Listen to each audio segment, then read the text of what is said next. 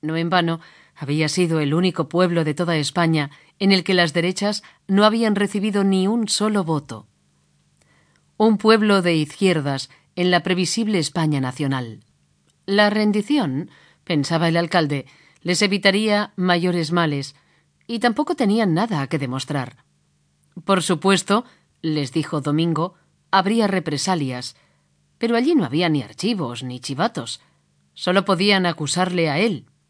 Y él, como alcalde suyo que era, estaba dispuesto a entregarse y a callar. Por la plaza se extendió un murmullo contradictorio, mezcla de alivio y de pánico. Sus conciudadanos, que lo adoraban, no sabían qué responder, debatiéndose entre aceptar la ofrenda de su cabeza o perder las propias. Tuvo que ser la madre de Domingo, doña Rosa de San Feliu, la que con ganas de llorar rompiera a aplaudir, eliminando con sus palmas el sentimiento de culpa que acompañaba a la respuesta deseada. El pueblo la siguió, al principio tímidamente, y luego enfervorizado, e incluso acabaron despidiendo al catalán entre vítores y olés, mientras éste se abría paso entre la multitud agradecida.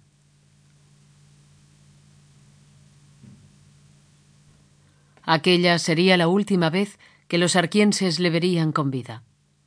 Quizás la historia habría sido diferente si a Domingo, antes de irse a dormir, no se le hubiera ocurrido despedirse de Anita, su novia de toda la vida, con la que había roto relaciones hacía menos de un mes. Una cuestión de celos que en aquel momento, ante la perspectiva de una separación permanente, carecía de sentido. Cuando llamó a la puerta, se la encontró entornada. Solo tuvo que empujarla un poco para poder entrar. Le sorprendió por la hora y porque sabía que, desde que se había quedado huérfana, Anita cerraba la casa a cal y canto, más por miedo a los ratones que a los ladrones. Te esperaba, le dijo al verlo entrar. Aquella noche el alcalde no durmió en su casa. A su madre no le extrañó. Ni siquiera lo esperó despierta, como solía hacer las escasas veces que a su hijo le daba por trasnochar. Pensaba a su madre, como pensó Paco cuando fue a verle a la mañana siguiente, que el muchacho se merecía un último desahogo antes del sacrificio.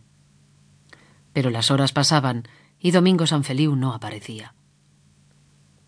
A la misma velocidad que se extendía el rumor de la fuga del prominente mártir, Llegaban los habitantes de Arquía a casa de los Sanfeliu en busca de explicaciones. Al caer la tarde, prácticamente todo el pueblo se hallaba en el interior de aquella vivienda.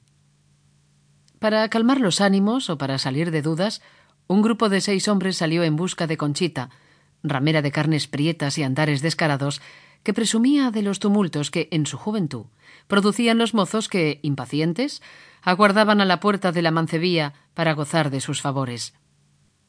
Cuando la rameruela vio a aquellos hombres irrumpir jadeantes en su casa, pensó complacida que, pese a haber entrado ya en la cuarentena, seguía manteniendo intactos sus encantos, y con la mejor de sus sonrisas y los brazos en jarras, se dirigió hacia ellos.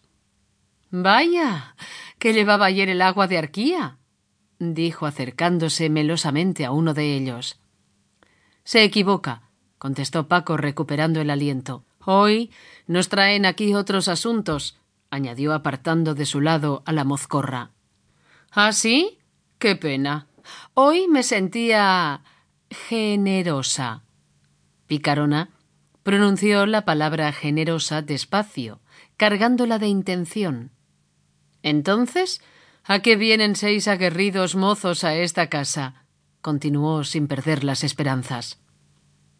Es por Domingo, el alcalde, respondió apresuradamente Paco, ante el temor de que alguno de los que le acompañaban decidieran aceptar la tentadora oferta de la prostituta. ¿El alcalde? ¿Y por qué debería estar aquí el catalán?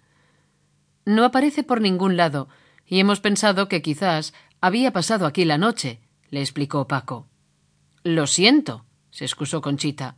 Pero a eso no voy a contestarles. Ya saben de mi discreción, dijo mirando fijamente a otro de los hombres que inmediatamente agachó la cabeza. Por favor, déjese de tonterías.